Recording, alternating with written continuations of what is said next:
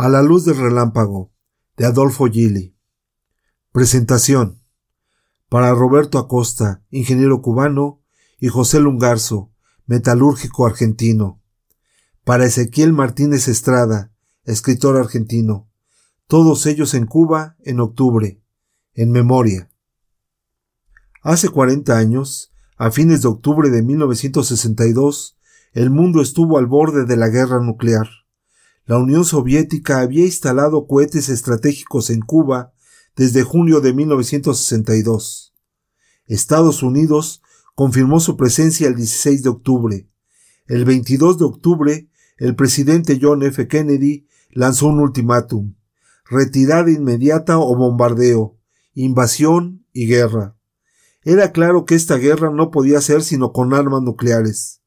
El primer ministro soviético, Nikita Khrushchev cedió y sin consultar a Cuba, desde el 25 de octubre hizo saber a Washington que se replegaría. Los cubanos se enteraron de esta decisión que afectaba a su soberanía y a su territorio apenas el 28 de octubre. Se abrió ahí una segunda y grave crisis, no militar, sino política, entre Cuba y la Unión Soviética.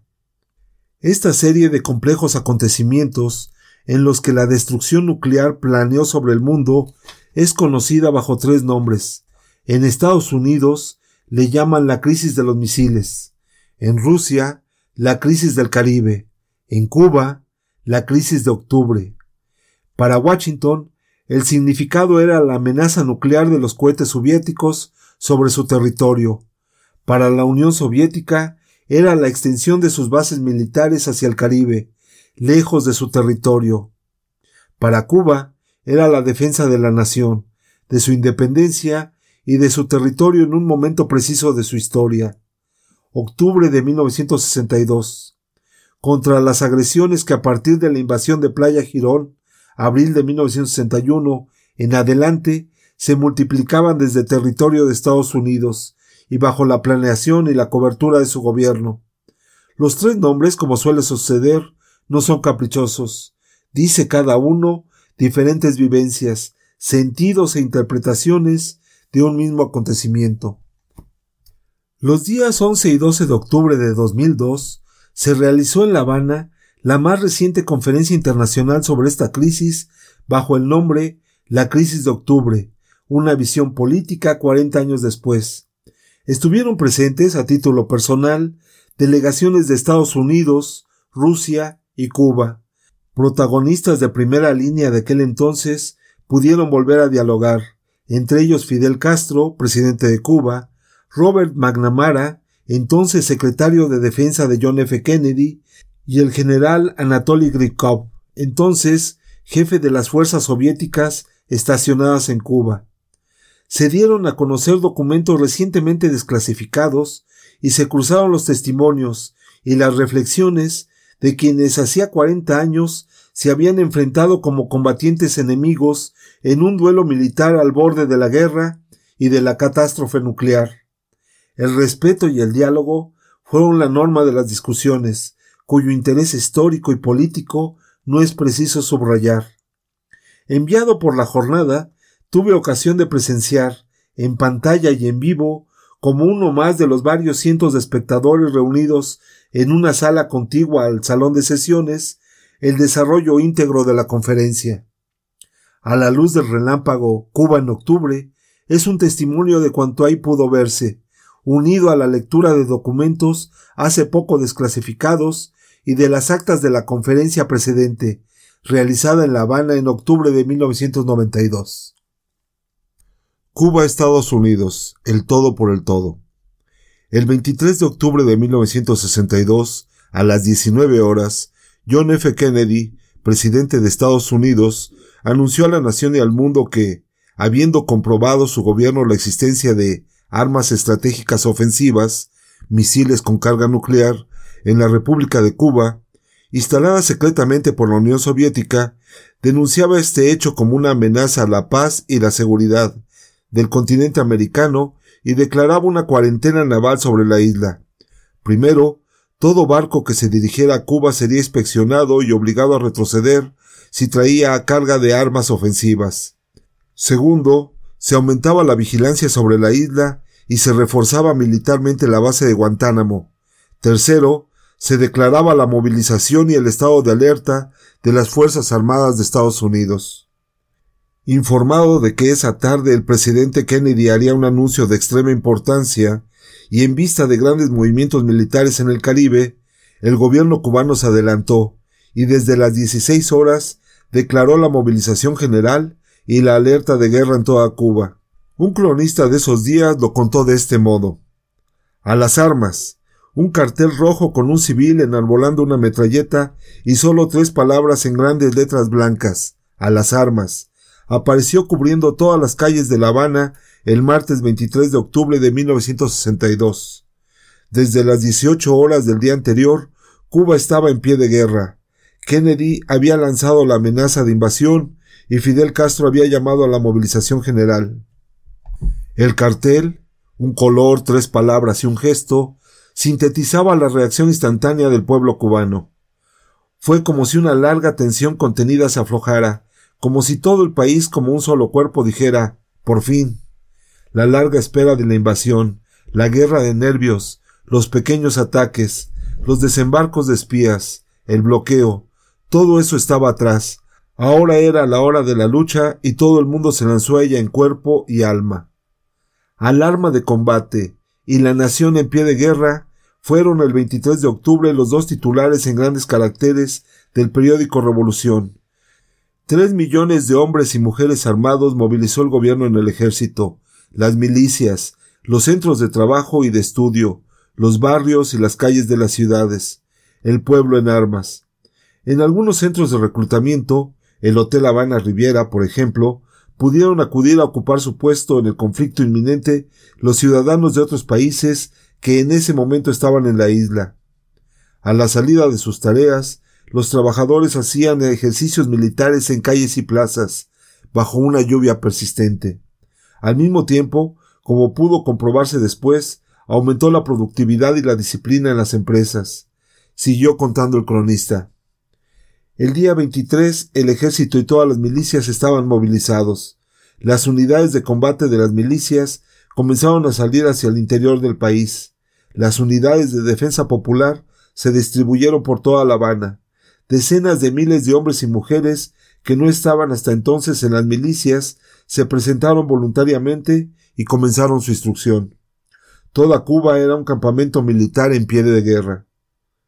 Cuarenta años después, el historiador persiste en constatar lo que entonces registró aquel cronista ese llamado audaz de una dirección que reunió en su entorno a todo su pueblo y se colocó así bajo su protección.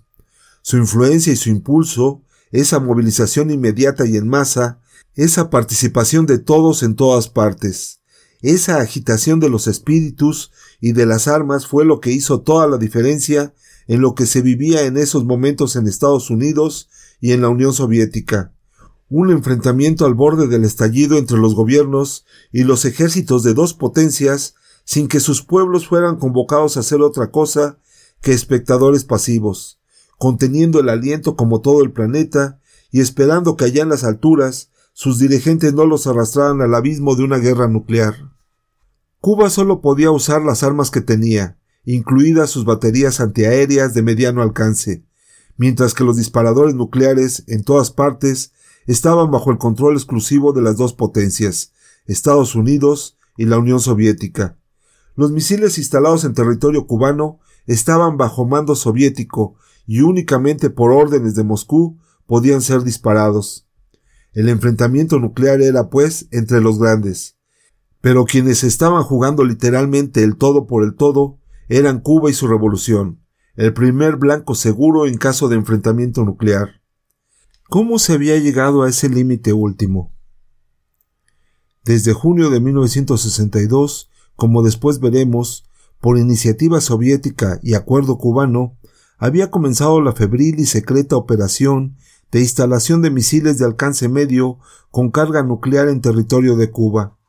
Un objetivo, después se dijo, era proteger a la isla de las amenazas de una invasión, amenaza siempre presente en las operaciones de sabotaje y hostigamiento desde su territorio de Estados Unidos con el apoyo de los tres servicios de inteligencia de este país, intensificadas desde la derrota de la invasión de Playa Girón en abril de 1961 y aprobadas por Washington bajo el nombre clave de Operación Mangosta. El otro objetivo, también se dijo, era equilibrar la relación de fuerzas nucleares entre Estados Unidos y la Unión Soviética.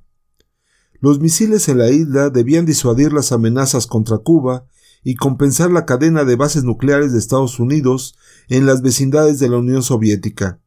Los cubanos querían que la operación quedara cubierta jurídicamente por un pacto militar público entre dos naciones. Una declaración de que cualquier ataque contra Cuba sería considerado como un ataque contra la Unión Soviética. Según ese pacto, cada país ejercería el derecho soberano de proveerse de las armas que creyera pertinentes sin tener que dar a nadie explicaciones al respecto.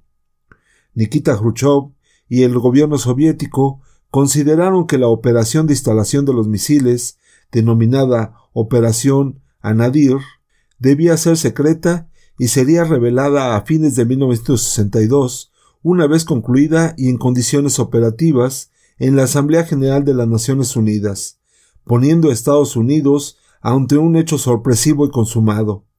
Este criterio se impuso. ¿Cómo podían creer ustedes, rusos y cubanos, que una operación de tal envergadura no iba a ser descubierta en su desarrollo por la vigilancia de las Fuerzas Armadas de Estados Unidos? preguntó Robert McNamara, en aquel entonces secretario de Defensa del presidente Kennedy. Durante la conferencia de La Habana de octubre de 2002, ¿cómo imaginaban que Estados Unidos iba a responder a la instalación de los misiles en Cuba? ¿Para qué desplegaron armas tácticas nucleares que según ustedes eran para disuadir de una invasión si no sabíamos de su presencia en la isla y entonces no podían disuadir a nadie. ¿Cómo planeaban los soviéticos usar esas armas si hubiera habido una invasión? Desde julio de 1962, el gobierno de Estados Unidos había registrado un notable aumento del movimiento de barcos de carga entre la Unión Soviética y Cuba. Intensificó entonces la vigilancia aérea con los aviones U-2 que volaban a 20.000 metros de altura. El 16 de octubre, los analistas de las fotografías de esos vuelos informaron al presidente Kennedy que había misiles instalados y en curso de instalación en la isla, sin poder decir si ya eran o no operativos. Si lo hubieran sido, habrían podido, según también dijo McNamara en La Habana, lanzar armas nucleares sobre grandes ciudades de la costa este de Estados Unidos, poniendo en riesgo a 90 millones de personas. Percibida la situación de esta manera en Washington, Kennedy formó un comité ejecutivo de seguridad nacional con unos pocos asesores inmediatos y pidió a estos una opinión documentada, manteniendo el más completo secreto. Mientras tanto, ordenó una enorme movilización de fuerzas de tierra, mar y aire sobre el extremo sureste del territorio de Estados Unidos, la cual fue detectada por los servicios de espionaje soviéticos. Los estábamos vigilando desde Estados Unidos hasta con avionetas de fumigación. Esa operación era muy visible y estaba mal hecha. ¿Cómo podían creer ustedes que no nos daríamos cuenta? dijo en la conferencia de La Habana uno de los expertos rusos ahí presentes. El domingo 21 de octubre de 1962 se reunió el Comité Ejecutivo de Seguridad Nacional con el presidente Kennedy para aconsejar la línea de acción a seguir contra Cuba. Según el informe de McNamara en La Habana, hubo dos posiciones. El general Maswell Taylor argumentó en favor de lanzar una invasión inmediata, con un bombardeo masivo inicial, mil ochenta incursiones el primer día, y un desembarco también masivo después de cinco divisiones del ejército, tres divisiones de la Marina, unos ciento cuarenta mil efectivos incluidos 14.500 paracaidistas. El secretario de Defensa, Robert McNamara, defendió la propuesta de una cuarentena inicial antes de cualquier operación de guerra. Pregunta expresa del presidente, la mayoría del comité, según recordó McNamara en La Habana, estuvo a favor del ataque inmediato. Kennedy preguntó entonces al jefe del comando aéreo que dirigiría el ataque contra la isla, general Walter Sweeney, si podía asegurar que sus fuerzas destruirían en un primer golpe los misiles desplegados en Cuba. El general respondió que garantizaba una destrucción inmediata de 90% al menos, pero que no podía asegurar que unos pocos misiles y cabezas nucleares no escaparan de ese primer golpe y no fueran lanzados en represalia contra el ejército y el territorio de los Estados Unidos. El presidente midió el riesgo y optó entonces por la línea de acción propuesta por el secretario de Defensa McNamara, decretar una cuarentena inicial sobre la navegación hacia Cuba. La anunció en su discurso del 23 de octubre. Pero en esos momentos el mando estadounidense no sabía aún que las armas nucleares, no solo los misiles, ya estaban en la isla. Así lo recordó también McNamara el 11 de octubre del 2002 en La Habana. No fue sino hasta después de casi 30 años desde aquellos sucesos cuando supimos, a través del general Gritkov y su testimonio en la conferencia de enero de 1992, realizada en La Habana en esta misma sala, que las armas nucleares, tanto las estratégicas como las tácticas, ya habían llegado a Cuba antes de que la línea de cuarentena fuera establecida. 162 cabezas nucleares en total. Si el presidente hubiera llevado a cabo el ataque aéreo y la invasión a Cuba, las fuerzas, es casi un hecho, se habrían encontrado con fuego nuclear, lo cual habría requerido el mismo tipo de respuesta de Estados Unidos. Robert McNamara continuó diciendo que, en la conferencia de diez años atrás, esa información significó una conmoción para ellos. Fidel Castro le recordó ahí mismo, sonriendo, cómo en aquella ocasión McNamara se había agarrado la cabeza con ambas manos.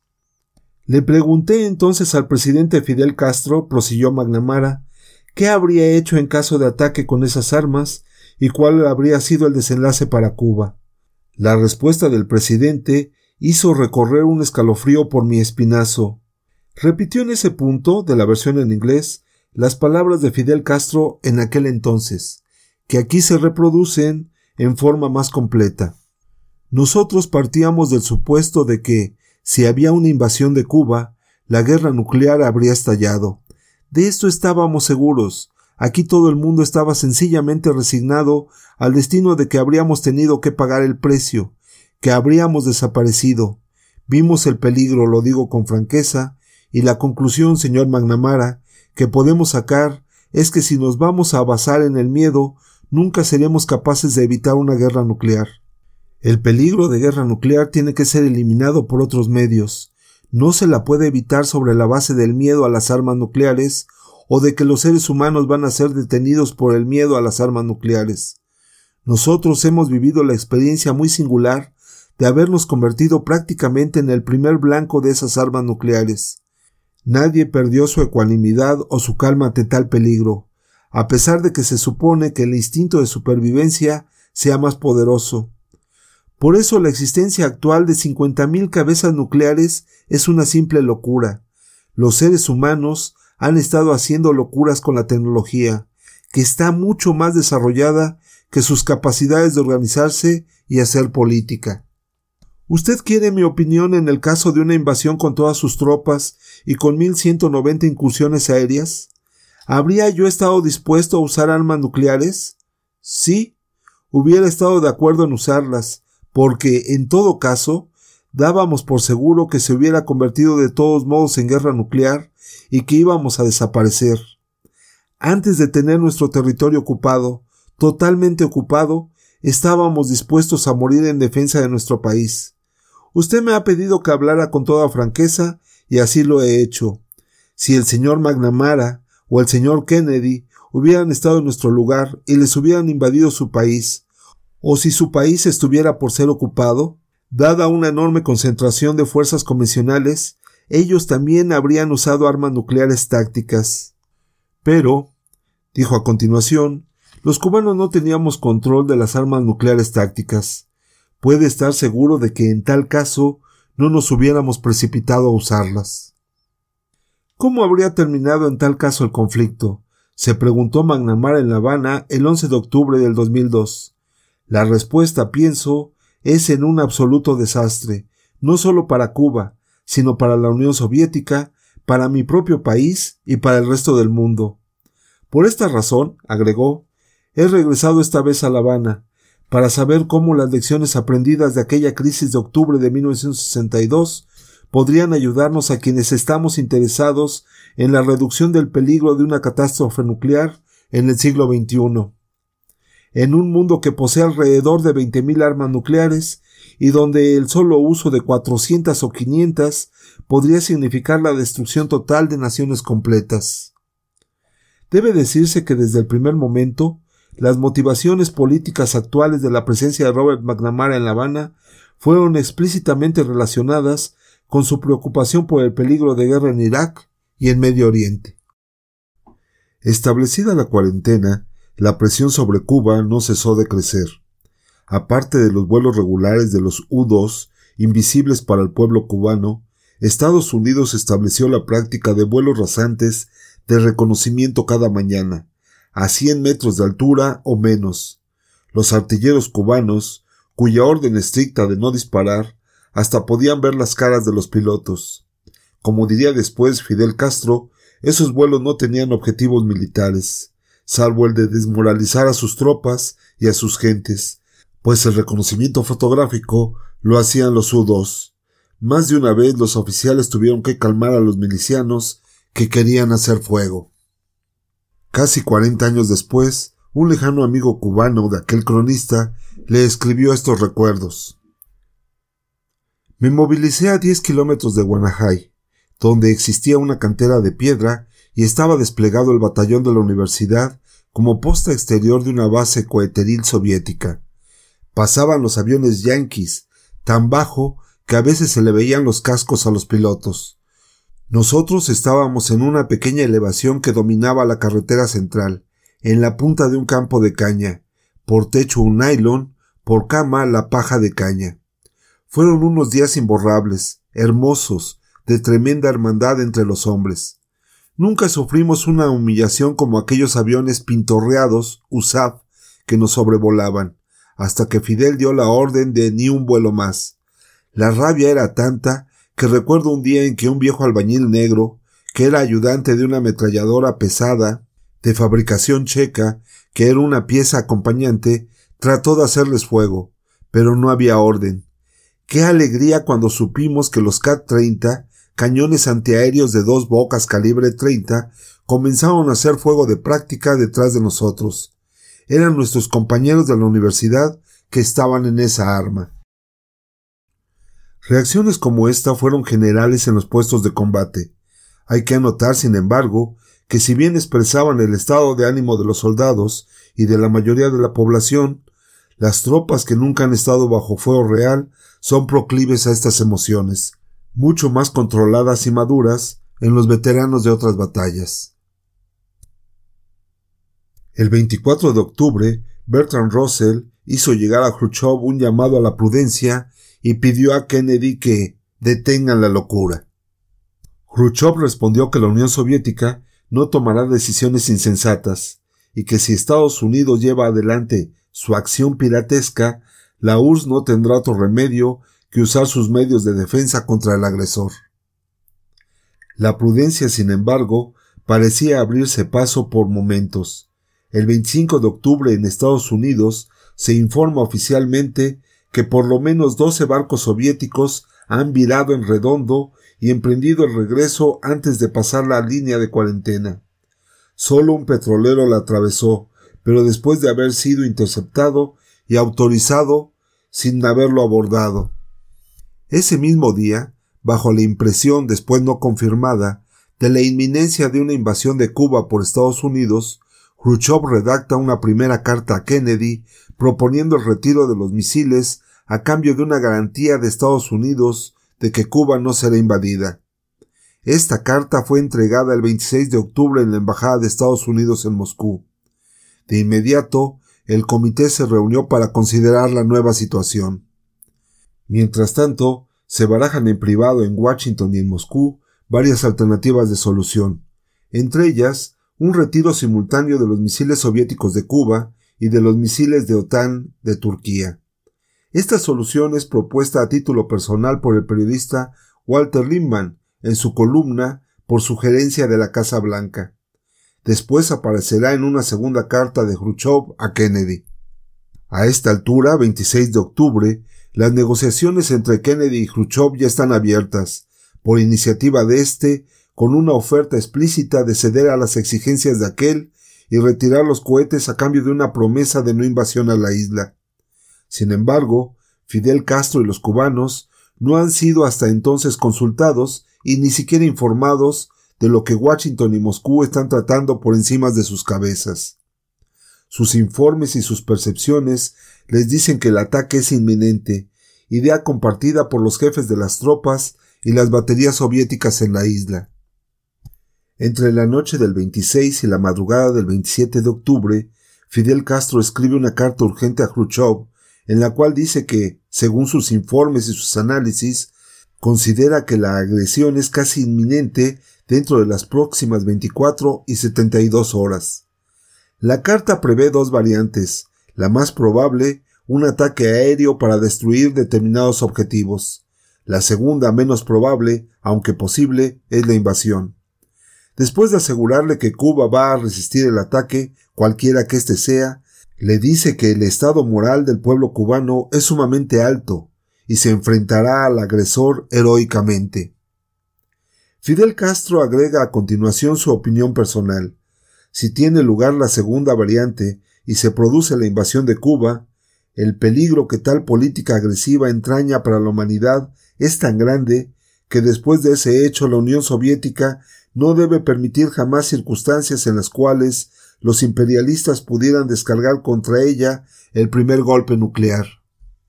Si Estados Unidos lleva adelante un hecho tan brutal y violador de la ley y la moral universal como invadir a Cuba, ese sería el momento de eliminar para siempre semejante peligro en acto de la más legítima defensa, por dura y terrible que fuese la situación, porque no habría otra.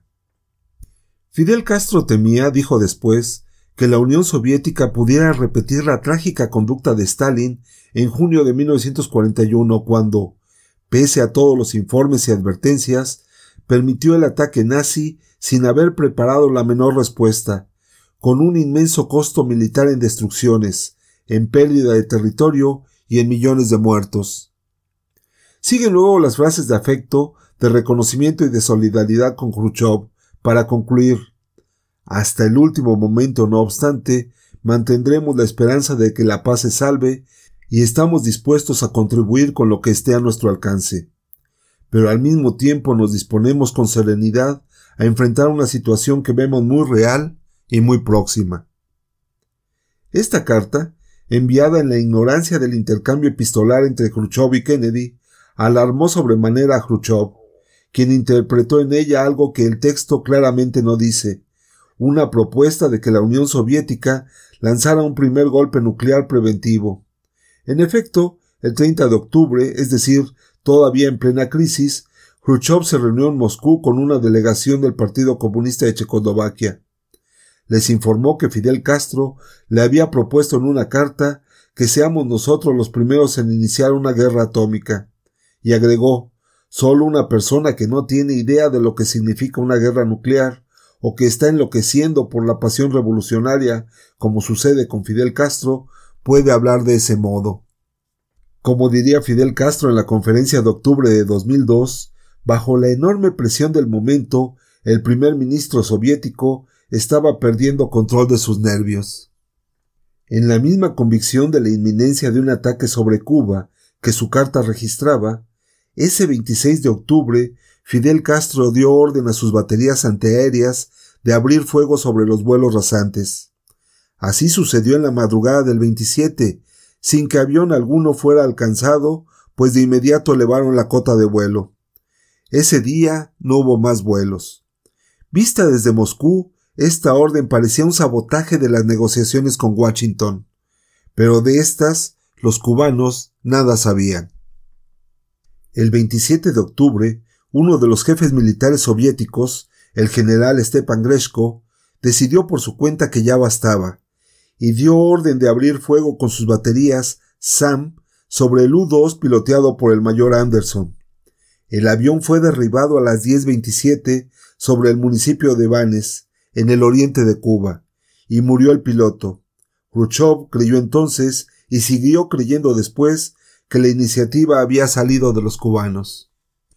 En 1992, en una entrevista, el general Gregory Voronkov, que ordenó el disparo, explicó que las tropas soviéticas estaban convencidas de que estaban ahí para proteger a Cuba.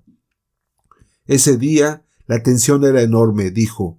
El ataque parecía inminente y ellos no sabían si la guerra estaba por estallar o ya había comenzado.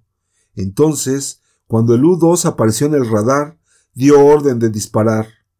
El general insistió mucho en esa entrevista en que en esos sobrevuelos la situación en tierra se había vuelto sencillamente intolerable. Era la misma sensación que tenían los jefes cubanos y sus tropas. En la conferencia de La Habana de 1992, Fidel Castro declaró su acuerdo con el disparo. Estuve en total acuerdo con el derribo del avión. Pienso que fue lo único consistente que hicimos en aquellos días. Creo que lo único correcto, militar y defensivamente, era estar listos para prevenir a cualquier costo el ataque por sorpresa. No sabíamos nada de la propuesta del retiro de los misiles a cambio de una garantía. No sabíamos nada de lo que estaba pasando el 27 y no sabíamos nada de la respuesta de Kennedy.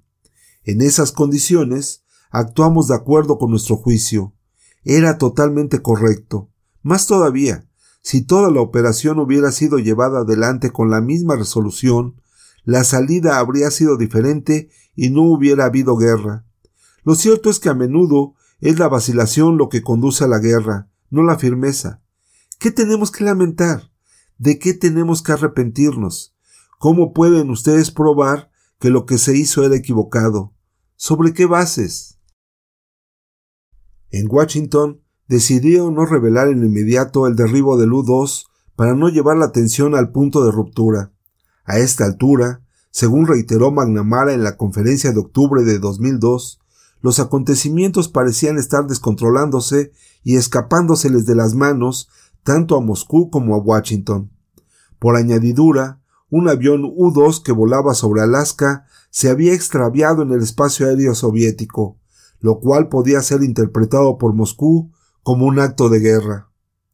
Por otro lado, en ese mismo día, 14 unidades estadounidenses ubicaron un submarino soviético, el B-59. Lo rodearon y comenzaron a lanzar cargas de profundidad para obligarlo a salir a la superficie. Los atacantes no imaginaban que ese submarino traía un torpedo con cabeza nuclear. El comandante soviético, exasperado y sin contacto con el cuartel general, después de cuatro horas de hostigamiento, ordenó armar el torpedo nuclear y preparar el disparo. Tal vez la guerra ya estalló allá arriba y nosotros dejándonos zarandear aquí abajo.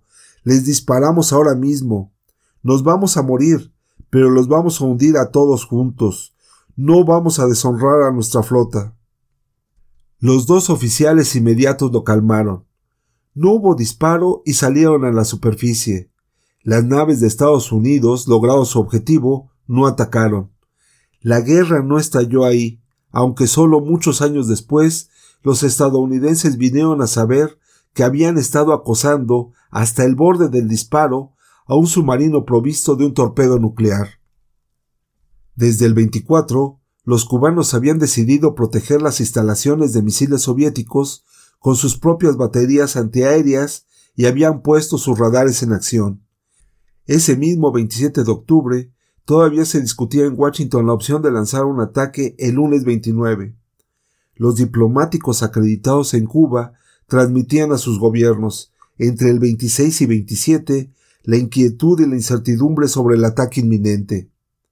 En La Habana existía la convicción de que ese día 27 se produciría el desembarco. Aquel mismo cronista que caminaba las calles registraba. Recorrí La Habana esa mañana. En ninguna parte había signos de alarma. Paradójicamente, Solo los supuestos beneficiarios de la invasión, los contrarrevolucionarios, estaban paralizados. No tenían nada que defender ni forma de luchar, solo esperar. En el Ministerio de Industria pude hablar con uno de los pocos funcionarios que ahí quedaban para atender los asuntos urgentes. Manuel Manresa, secretario personal del Che Guevara. Esperamos el ataque para esta tarde entre las tres y las cuatro, me dijo. Tuvimos una breve conversación y me retiré. Eran las once de la mañana. En el ascensor, un miliciano decía a otro que no se había rasurado esa mañana. Parece que vienen dentro de un rato. Ahora no te rasuras hasta después de la guerra. Me fui caminando hasta mi domicilio, no lejos del Hotel Habana Riviera. La calle de mi casa estaba arbolada por flamboyanes en todo el esplendor de sus flores rojas. Por la acera de enfrente pasaba una muchacha hermosa con todo lo hermoso. La miré caminar bajo los árboles florecidos y se me quedó grabado mi pensamiento de ese instante. Qué lástima que todo esto va a desaparecer entre las tres y las cuatro de la tarde. No era una idea triste, sino más bien irónica y dubitativa. Después me fui al Riviera, por cuyos rumbos tenía aún cosas que hacer. Treinta años después, recapitulando la situación en Cuba, ese 27 de octubre, Fidel Castro explicaba en la conferencia de La Habana de 1992. En ese momento, cuando ya habíamos adoptado todas las medidas humanamente posibles, me entrevisté con el mando militar soviético. Me informaron que todo estaba listo, todas las armas que acaba de informar en esta reunión el general soviético y la moral estaba en alto. Había, ¿cómo podría decirlo?, esa extraña situación entre las tropas soviéticas que estaban enfrentadas con un gran peligro y al mismo tiempo estaban muy serenas. La población cubana también estaba completamente calma. Si hubieran encuestado a la población y le hubieran preguntado ¿Ustedes quieren que devolvamos los cohetes? el 90% habría dicho no. La población estaba serena e intransigente en ese punto. No querían que se llevaran los cohetes.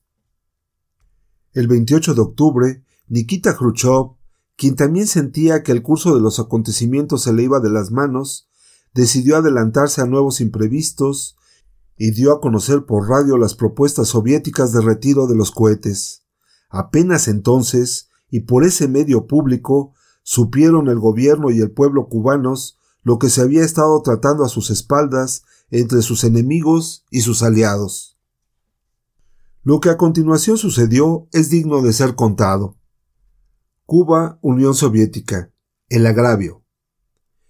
El día 28 de octubre, por Radio Moscú, la dirección cubana se enteró de la carta de Khrushchev a Kennedy en la que disponía el retiro de los cohetes.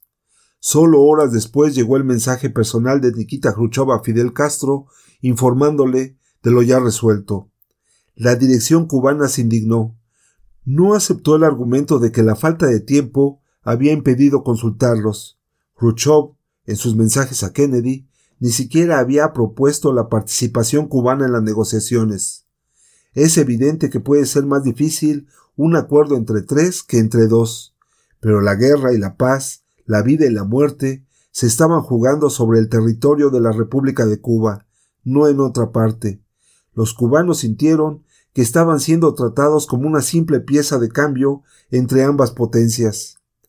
Cuando lo supo el día 29, la reacción del pueblo cubano fue de profunda indignación, no fue de alivio, recordó Fidel Castro en la conferencia de 1992.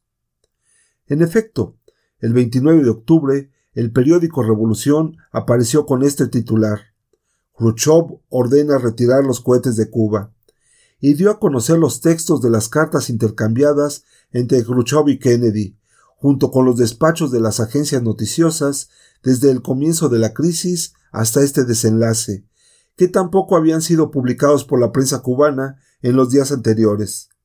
El mensaje era claro. Al mismo tiempo se dieron a conocer los cinco puntos de Cuba sin los cuales el gobierno de La Habana consideraba que no existían las garantías de que hablaba el presidente Kennedy. 1. Cese del bloqueo económico. 2. Cese de todas las actividades subversivas. 3. Cese de los ataques piratas. 4. Cese de toda violación aeronaval del territorio cubano. 5. Retirada de la base naval de Guantánamo. En cartas a Khrushchev, primero, y Tant, secretario de la ONU, después, Fidel Castro hizo saber que Cuba no permitiría, bajo ningún motivo, inspecciones sobre su territorio por cuestión de soberanía, de dignidad nacional y de supervivencia. El cronista caminador registró en aquel entonces estos hechos. La reacción fue instantánea. Esa mañana, en cada esquina de La Habana, había grupos que comentaban indignados el retiro de los cohetes. ¿Por qué no nos consultaron si los que estábamos aquí para morir éramos nosotros? oí decir a uno. Nos traicionaron como en España, escuché a otro. La protesta furiosa porque Cuba no había sido consultada y porque había sido una retirada aparecía en todas partes, en las esquinas, en las fábricas, en la universidad. La gente analizaba línea por línea los cables publicados y palabra por palabra las cartas de Khrushchev. Era impresionante ver la unanimidad, sin discusión previa, sin acuerdo previo. Los juicios eran de condena. Nadie aceptaba que Khrushchev le dijera a Kennedy, respetado presidente, o que le dijera, usted y yo conocemos bien qué significa la guerra atómica. Ah, sí, y nosotros, los que estamos aquí jugándonos la vida, no lo sabíamos, y por eso no nos consultan. Con palabras parecidas, oí varias veces este mismo comentario, y sin embargo, ni los diarios, ni la radio, ni el gobierno habían dicho todavía nada de eso. Se habían limitado a informar y a medir la reacción. Desde las trincheras, las fábricas, las granjas y las ciudades, todos quedaron a la espera de una declaración oficial de Fidel Castro, anunciada para el primero de noviembre. Este recorrió personalmente, del 29 al 31, calles y lugares de La Habana, y unidades en las trincheras. Las protestas y las presiones que recibió en todas partes fueron las mismas. Cuando Fidel Castro habló, declarando que había divergencias con el gobierno de la Unión Soviética, era seguro que no podía decir una palabra menos de las que dijo. Cuba entera estaba pendiente de la televisión en las casas, en los locales públicos, en los comités de defensa. La declaración de Fidel Castro provocó un estallido unánime frente a los televisores, una misma escena repetida cientos y miles de veces en toda la isla. Ahí está lo que nosotros decíamos. Cuarenta años después, en la conferencia de La Habana en octubre de 2002, al tocar el tema del retiro inconsulto de los misiles, vimos a Fidel Castro volver a indignarse a medida que hablaba, como si todo hubiera ocurrido el día de ayer. Lo que yo vi era lo más parecido a una capitulación. Han cedido. El 26 de octubre enviaron el primer mensaje, medio dulzón, al gobierno de Washington. Actuaban en forma precipitada, en esas circunstancias hay que mantener los nervios y los nervios se perdieron cuando se aceptan las exigencias a cambio de una promesa. Cuando vi el acuerdo, vi un retroceso sin freno. Pedimos que quedara algo simbólico, una unidad al menos, si no se llevaban todo hasta el último soldado. Esperábamos que nos dejaran todo lo que no fueran armas nucleares. Se había producido un retroceso total. Nosotros no creíamos en una garantía de palabra, pero lo que más nos ofendía era el tipo de acuerdo y la forma en que lo hicieron. Era ridículo. Garantía con ataques piratas, con bloqueo, con planes de asesinato, con base naval en nuestro territorio. La base naval de Guantánamo está por la fuerza, y jamás hemos hecho un acto hostil contra esa base que es una provocación. Los cinco puntos eran para que el acuerdo pudiera tomar una forma decorosa. En cambio, todo lo que se hizo fue errático. ¿Para qué se instalaron proyectiles y se permitió el vuelo de los U-2? Hubo errores políticos y debilitamiento moral. Terminó su todavía indignada intervención con una voz más calma. Se refirió a lo dicho por otro participante de la conferencia, en el sentido de que Cuba aparecía desde el inicio como el único posible perdedor en el acuerdo entre los dos grandes. Negó que así fuera. No, no fue ni hubiera sido una derrota para nosotros. Si morimos todos, no es una derrota. Los pueblos pueden ser exterminados, pero no pueden ser dominados. El hombre inventa cosas y contrarresta hasta las armas más sofisticadas. La guerra solo trae más guerra, más odio y más espíritu de venganza. La alusión a la actualidad pareció evidente. Ahí terminó la tercera sesión de la conferencia, la mañana del segundo día, el 12 de octubre. En la tarde de ese día, durante la última sesión, Theodor Sorense, asesor cercano de John F. Kennedy durante la crisis de 1962, pidió la palabra y respondió dando un punto de vista diferente. Puedo asegurar que victoria y celebración no eran la actitud en el comité en esos momentos. El 28 de octubre, el comité no habló de victoria y señaló la capacidad de estadista de Khrushchev. No creo que los cubanos fueran los perdedores. Si hubieran ganado los halcones, entonces sí Cuba hubiera sido el perdedor. En cambio, hubo una garantía sincera contra la invasión. Tampoco creo que Khrushchev capituló. Obtuvo el fin del bloqueo, la garantía para Cuba y el retiro de los misiles de Turquía. Eso no es una rendición. Durante la crisis hubo en las tres partes errores de información, misinformation, errores de comprensión, misunderstanding, errores de predicción sobre lo que harían los otros. Fue al final un manejo brillante de la crisis, pero sería mejor cultivar el arte de evitar las crisis. En efecto, la primera reacción de Kennedy en el comité fue también dar de inmediato un golpe preventivo. Después comprendió que no era posible ni deseable. Cualquier presidente que crea en golpes preventivos debe reflexionar sobre esto. Hay que tener coraje para mantener negociaciones con el enemigo. El contacto nunca se rompió. Kennedy dio su importancia a los aliados, a los amigos y a la opinión pública mundial. El historiador Arthur Lessinger Jr., consejero de Kennedy en 1962, dijo en su intervención que, a su juicio, en aquel momento, cada gran potencia había perdido el sentido de la otra. Retomaba así algo ya dicho por McNamara. La primera lección de esta crisis es que hay que saber ponerse en el lugar del otro para comprender cómo puede reaccionar. Agregó el historiador, nunca se debe acorralar al enemigo sin dejarle una salida. En esta era del terrorismo hay que saber ponerse en el lugar de los terroristas para prever sus reacciones. Si una lección queda para hoy es que ir a la guerra en un mundo nuclear es altamente incontrolable y peligroso. También aquí la alusión a la actualidad resultó obvia. En los primeros días de noviembre, después de un denso intercambio de cartas contradictorias entre Fidel Castro y Nikita Khrushchev, Khrushchev a Castro 28 de octubre de 1962, Castro a Khrushchev 28 de octubre, Khrushchev a Castro 30 de octubre, Castro a Khrushchev 31 de octubre, llegó a La Habana Anastas Mikoyan, el dirigente soviético que mejores relaciones había establecido con los cubanos.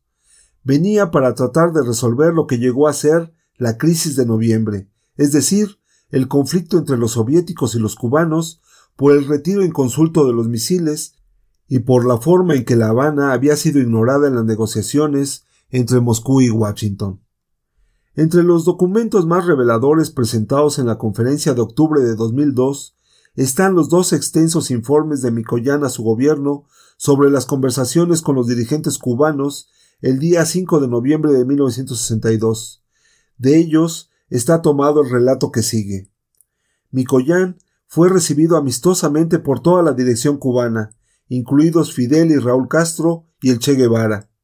En su posterior reunión con los dirigentes cubanos, Fidel Castro, Ernesto Che Guevara, Osvaldo Dorticós y Carlos Rafael Rodríguez, en la mañana del 5 de noviembre, Micoyán expuso extensamente las razones del proceder soviético en los días de la crisis, del 22 al 28 de octubre, y sus interlocutores escucharon en silencio y con atención. Estaba presente también el embajador de la Unión Soviética, Alejandro Alexeev, quien tenía una buena relación con los cubanos. Fidel Castro, según el informe de Mikoyan, aceptó buena parte de las explicaciones, pero acerca de la propuesta de retirar los misiles hecha por Khrushchev a Kennedy el 26 de octubre, precisó Cuando Kennedy aceptó esa propuesta, nosotros no sabíamos que la había aceptado, había condiciones para desarrollarla y preparar una declaración de acuerdo entre ambas partes. Ustedes podrían haber dicho a Estados Unidos que la Unión Soviética estaba dispuesta a desmantelar esas instalaciones, pero quería discutirlo con el gobierno cubano. En nuestra opinión, así es como debió haberse resuelto la cuestión, en lugar de dar inmediatamente instrucciones para el retiro de las armas estratégicas. Esta actitud nos habría permitido aliviar la tensión internacional y nos habría dado una oportunidad para discutir esta cuestión con los norteamericanos en condiciones más favorables y para obtener una declaración firmada. Fidel Castro concluyó sus observaciones reiterando el agradecimiento por las explicaciones recibidas y su inconmovible respeto por la Unión Soviética.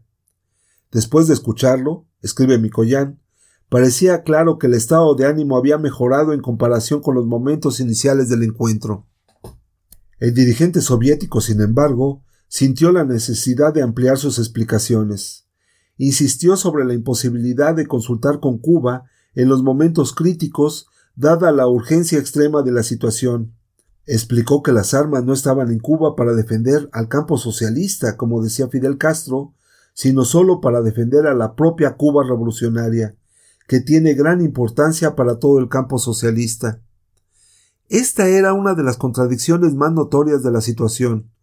Mientras los cubanos afirmaban que para la defensa de Cuba no eran necesarios los cohetes y que sólo los habían aceptado en solidaridad con la defensa del campo socialista, los soviéticos insistían en que ellos no necesitaban cohetes en Cuba para su defensa y que sólo los habían llevado para proteger a Cuba. Es decir, cada uno ponía en riesgo por el otro su propia seguridad.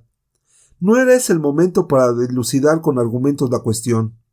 Sin darse cuenta de que había dejado pasar el momento preciso para callarse, esto lo registró en una carta posterior, Anastas Mikoyan continuó explicando a los cubanos qué convenía hacer en lo sucesivo, pues nuestra victoria en impedir un ataque militar contra Cuba debe ser confirmada ahora con una victoria diplomática. Uno puede imaginar hoy las caras de los dirigentes cubanos mientras Mikoyan desarrollaba su paternal exposición. Pero el soviético no parece haberse dado cuenta, pues siguió diciendo Nos interesa terminar todo con un documento internacional que defienda los intereses de Cuba y termine con el bloqueo y con la peligrosa situación en la cuenca del Caribe. ¿Cómo lograrlo? El secretario general de la ONU, UTANT, que obviamente simpatiza con Cuba, puede desempeñar un gran papel. Sería bueno que para esto los camaradas cubanos ayudaran a UTAN para que tenga a mano suficientes argumentos para una declaración en el Consejo de Seguridad en el sentido de que las armas ofensivas han sido retiradas. Estados Unidos ya ha reconocido que, conforme a sus inspecciones aéreas, esas armas han sido desmanteladas. Queda una dificultad que puede ser planteada por nuestros enemigos. Es el hecho del embarque y retiro de estas armas en los barcos soviéticos. Es fascinante ver en el informe cómo su condescendencia hacia los cubanos, que lo escuchan en silencio, lo lleva a dar el siguiente irreparable paso. Según su propio informe, les dijo Creo que ustedes pueden permitir que los representantes neutrales de UTANT lleguen por barco a un puerto cubano y sin poner pie en territorio cubano observen la carga y el despacho de esas armas en los barcos soviéticos. Requeriría tres o cuatro días y todo el trabajo estaría incluido en ese lapso. A este punto, Mikoyan abre un paréntesis en su informe y anota Sentí que ya habíamos llegado a un entendimiento tal que los cubanos aceptarían la propuesta. El camarada Alexeev, sentado a mi lado, me susurró al oído que los cubanos definitivamente la aceptarían no imaginaban lo que estaba a punto de suceder. Mikoyan agregó que no pedía una respuesta en ese momento, que tal vez podían suspender la reunión, consultarse los cubanos a solas entre ellos y después volver a reunirse para escuchar la opinión. Mikoyan, es obvio, no estaba entendiendo nada de cuanto ocurría en la mente de sus interlocutores. De ahí su sorpresa en los párrafos sucesivos. Entonces, Repentinamente, Fidel, en tono calmo, hizo la inesperada declaración siguiente.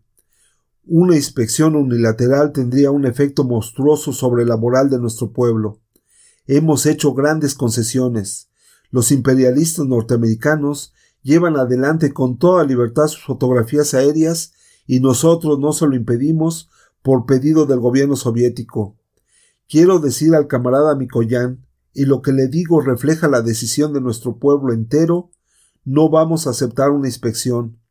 No queremos comprometer a las tropas soviéticas y poner en peligro la paz del mundo. Si nuestra posición pone en peligro la paz del mundo, entonces creemos que es más correcto considerar a la Unión Soviética liberada de sus obligaciones y nosotros resistiremos solos por nuestra cuenta. Tenemos el derecho de defender nuestra dignidad. No me preocupó su negativa a permitir las inspecciones en los puertos. Me sacudió la parte final de su declaración.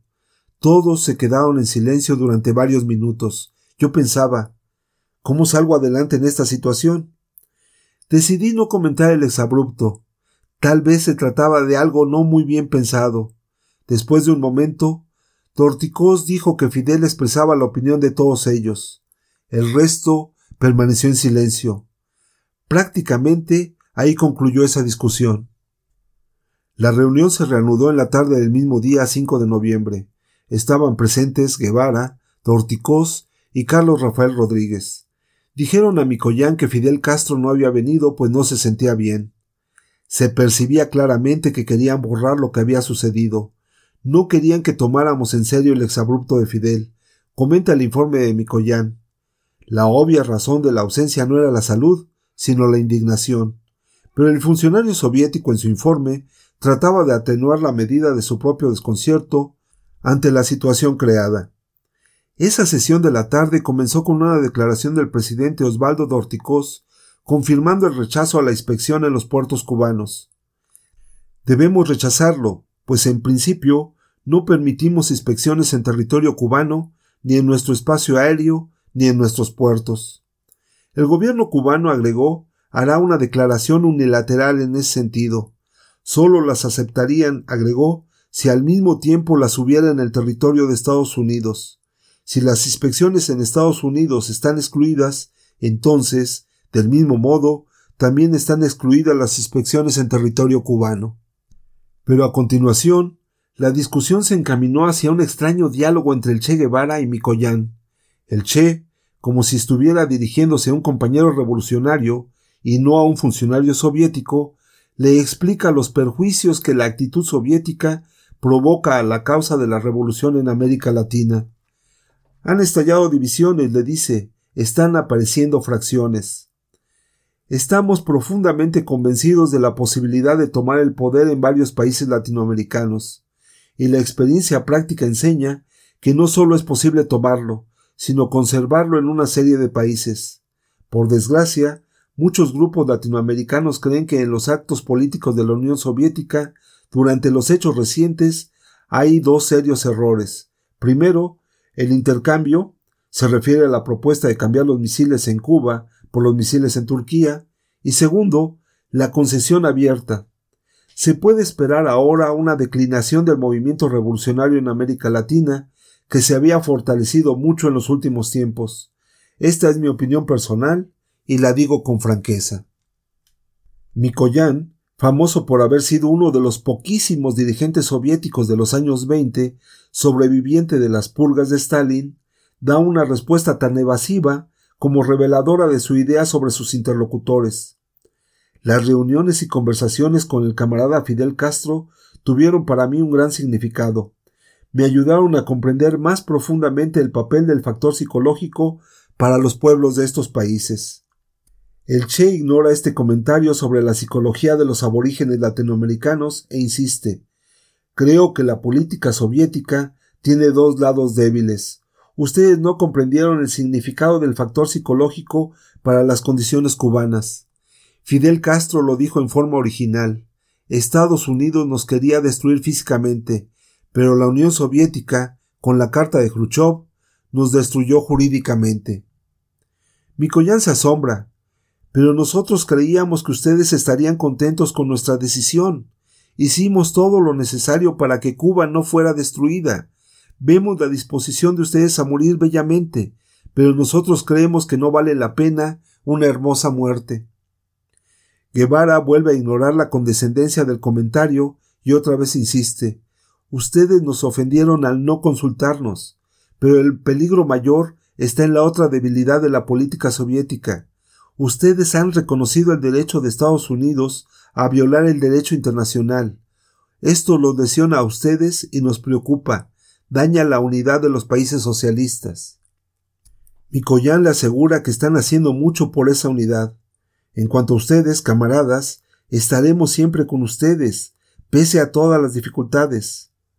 ¿Hasta el último día? le pregunta el Che, cobrándose con cuatro palabras lo de la hermosa muerte.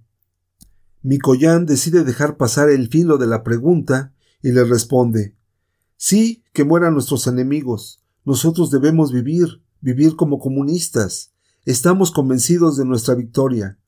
Una maniobra no es lo mismo que una derrota. Entonces, arrastrado al parecer por una irresistible inclinación a subestimar a sus interlocutores, les cuenta su reciente encuentro con un alto funcionario estadounidense.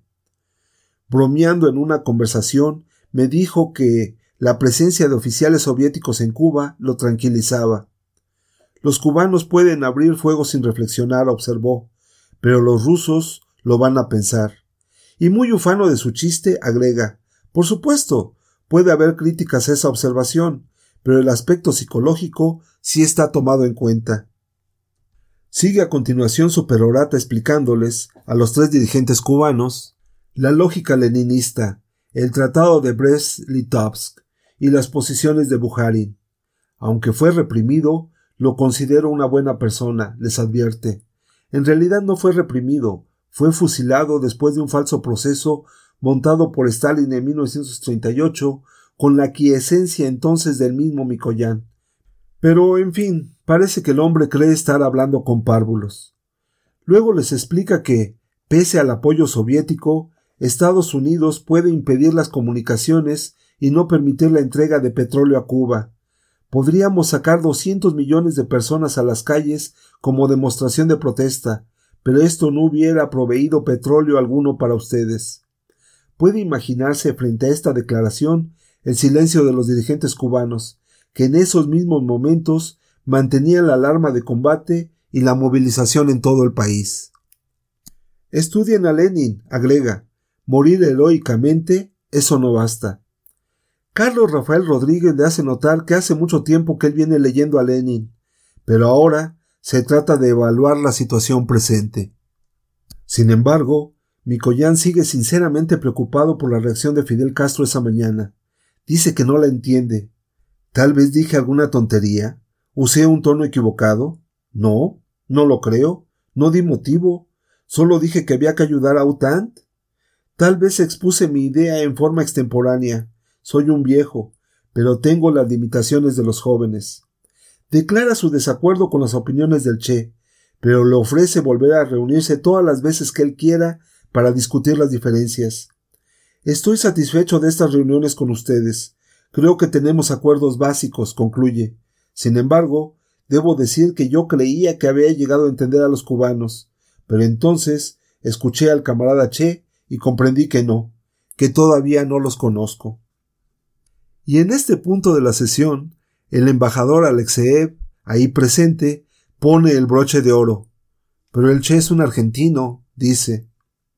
El 19 de noviembre Fidel Castro y Mikoyan tuvieron otra reunión. Aquel trató una vez más de explicar al dirigente soviético las razones cubanas. Es difícil sentir el impacto emocional desde la Unión Soviética a tanta distancia. Imagínese, nuestros soldados lloraban en las trincheras porque no se les permitía hacer fuego contra los aviones.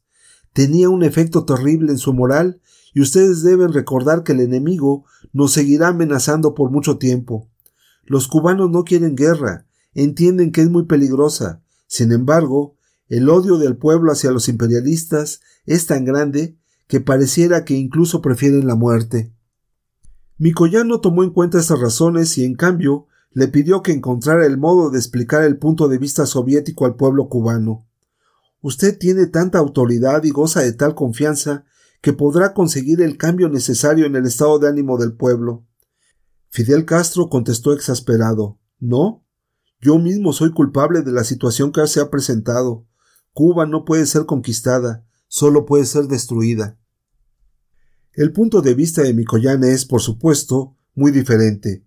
De ahí su insistencia en tratar de disuadir a sus interlocutores de toda idea, según él, de muerte heroica o de hermosa muerte. Mikoyan no los comprende, pero los respeta, como tuvo ocasión de decirle al embajador de Hungría en La Habana. Janos Beck. Los dirigentes cubanos son gente joven y honesta, leales a la revolución y al pueblo. En una difícil situación en su país, fueron capaces de asegurar mayor unidad y menor desorden que cuanto hubiera ocurrido en otras naciones. Merecen respeto y aprecio y hay que confiar en ellos en que progresarán en el futuro. El embajador húngaro transmitió esta opinión a su gobierno y se sumó a ella.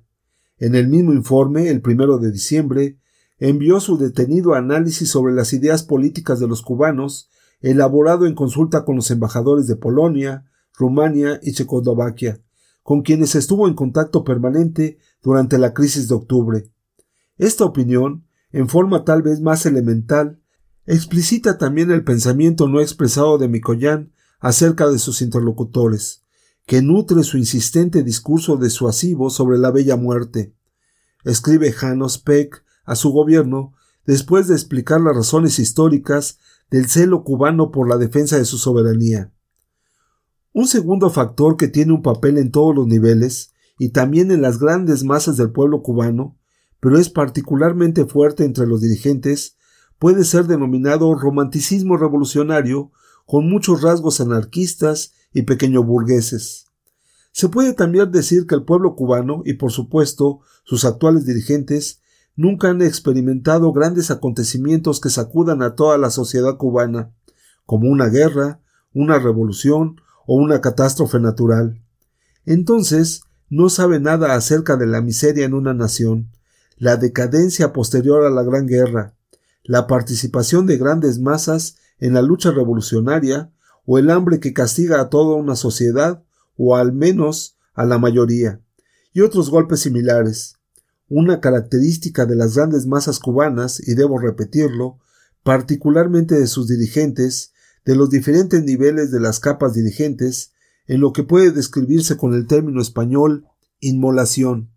Este término solo puede traducirse como autosacrificio. Aquí se puede mencionar la falta de conocimiento y la subestimación del trabajo de construcción económica, de hacer pequeños trabajos cada día durante un largo tiempo, y el imaginar todas las soluciones a través de grandes y heroicos hechos revolucionarios. Difícil lograr más claridad y sinceridad en la expresión de la que el historiador británico E. P. Thompson, acérrimo enemigo de la guerra, habría llamado una enorme condescendencia. Fueron después atenuándose y cesando estos enfrentamientos de la hora de crisis, y hubo en los años sucesivos muchos acuerdos prácticos de mutua necesidad y conveniencia. Pero aquella brecha no volvió a cerrarse, reaparecería otras veces, la última cuarenta años más tarde, en las discusiones de la Conferencia de La Habana de 2002, más de diez años después de la desaparición de la Unión Soviética. En esa conferencia, el presidente Fidel Castro repetidas veces se refirió en términos elogiosos, hasta afectuosos, a sus relaciones e intercambios con Anastas Mikoyan y Nikita Khrushchev, y a la actitud de ambos hacia la revolución cubana, pero cada vez que la discusión tocaba octubre, la indignación era la misma de aquellos días, días luminosos y tristes, como los llamó el Che Guevara en su carta de despedida a Fidel Castro. El 19 de noviembre se aceptó el retiro de Cuba de los bombarderos U-28, última exigencia de Kennedy a la Unión Soviética, y el 20 de noviembre Estados Unidos dio por terminada la crisis militar y la alerta de guerra. Nuestro cronista habanero cerraba así sus notas de esos días. Más tarde, cuando por La Habana pasaron casi escondidas camiones cargados de soldados soviéticos que se iban, con sus valijas y vestidos de civil, he visto a mujeres, niños, hombres que se encontraban en la calle por casualidad al paso de los camiones, decirles adiós con la mano, entre sorprendidos y emocionados, y algunos con lágrimas en los ojos. Cuando Fidel Castro el 15 de noviembre de 1962 advirtiendo que en lo sucesivo las baterías cubanas abrirían fuego contra los vuelos de aviones norteamericanos sobre la isla, terminaba su declaración diciendo que Cuba no será vencida, mientras quede un hombre, mujer o niño capaz de empuñar un arma en esta tierra. No expresaba una mera convicción personal, sino una decisión elaborada hasta lo más profundo por el pueblo cubano en los años de su revolución y confirmada en los días históricos de octubre. La luz de un relámpago es breve pero muy intensa.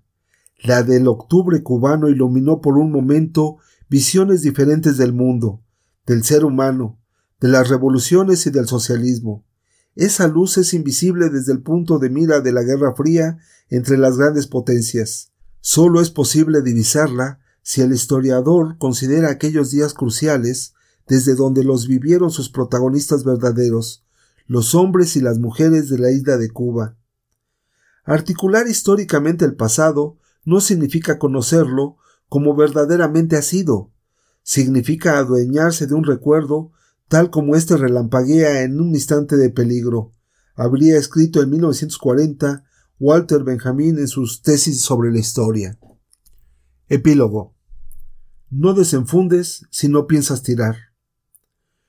La crisis de octubre de 1962 se presentó para muchos, a comenzar por los gobiernos de las dos grandes potencias involucradas, como un enfrentamiento de la Guerra Fría ocurrido en territorio cubano y en las aguas del Mar Caribe. Su inicio, su contenido y su desenlace fueron explicados en ese marco interpretativo.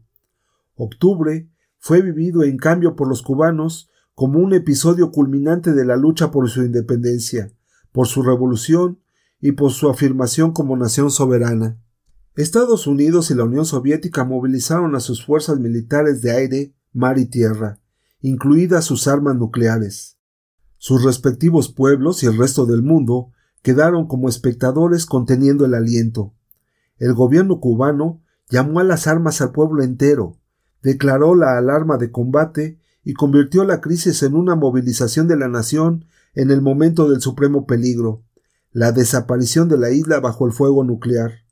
Esta experiencia única dio en Cuba su sentido a la crisis de octubre, ser uno de los grandes momentos constitutivos de la nación.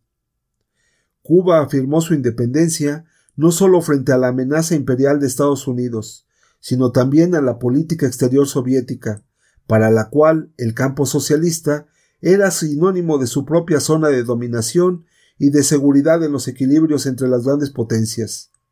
En esos pocos días, la dirección cubana vivió una imborrable experiencia sobre la realidad y los límites de las alianzas y los pactos entre los estados en los que se denominaba el campo socialista. En la confrontación de octubre hubo dos partes que se mostraron resueltas a no replegarse y a llevar el conflicto hasta el límite último antes del choque, John F. Kennedy y Fidel Castro. Estados Unidos y Cuba. Eran los dos que se estaban jugando un interés vital de la nación. Estados Unidos no aceptaba cohetes soviéticos en su frontera sur, a 90 millas de sus costas y a pocos minutos de vuelo de sus grandes ciudades de la costa este. Cuba, por su parte, necesitaba un argumento militar definitivo para acabar con los hostigamientos, los sabotajes y la amenaza permanente de invasión desde el norte. La Unión Soviética y Khrushchev, en cambio, solo buscaban mejorar a su favor las relaciones de fuerzas entre el Pacto de Varsovia y la OTAN, emplazando una base nuclear en el lejano Mar Caribe. Esa fue la lógica que después llevó a la propuesta de intercambiar los cohetes de Cuba por los de Turquía, profundamente ofensiva para los cubanos cuando pudieron conocerla. Queda todavía por investigar en los archivos y en las memorias de la época cuánto influyó en ese apresurado repliegue el estado de ánimo de la población soviética, donde la generación entonces adulta y viviente había sufrido en su territorio, menos de dos décadas atrás, una devastadora guerra con muchos millones de muertos. A diferencia de Kennedy y de Fidel Castro, Khrushchev solo estaba apostando al éxito o al fracaso de una movida temeraria en una gran partida de ajedrez estratégico, de ahí la pertinencia de la pregunta indignada de Fidel Castro en la conferencia de La Habana. ¿Para qué pusieron los cohetes si en el momento de peligro no estaban dispuestos a usarlos?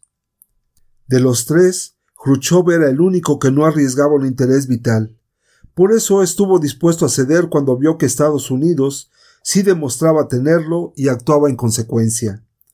Si a Cuba se le hubiera permitido ocupar su lugar en la negociación, tampoco habría habido guerra, puesto que, abierta la negociación, nadie quería inmolarse, y el resultado habría sido más favorable para Cuba y menos humillante para Khrushchev y para los soviéticos.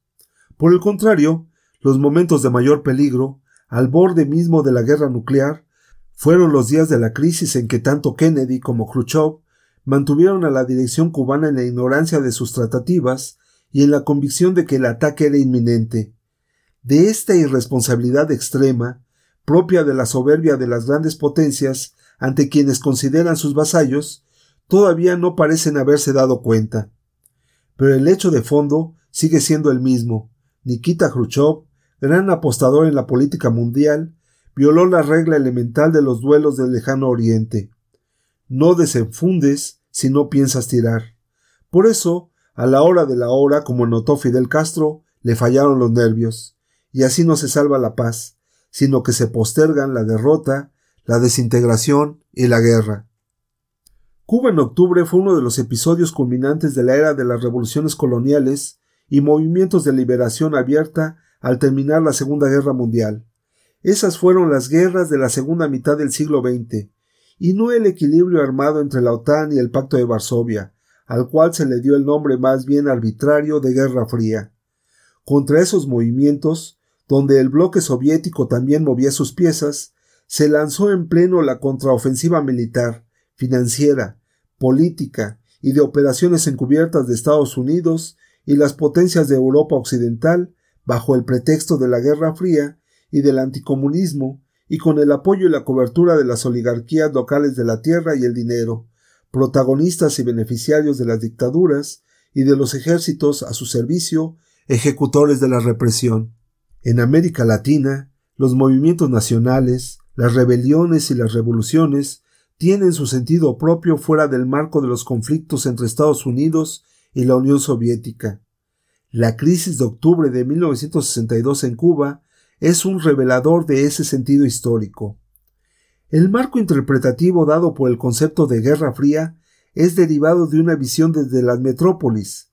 Hay que recuperar el sentido de esta historia desde la experiencia y la mirada de quienes la vivieron como pueblos, clases, etnias y grupos subalternos, es decir, de quienes la vivieron desde el mundo de la vida y el trabajo, y no desde las potencias de las armas y el dinero. Ciudad de México, 5 de noviembre de 2002.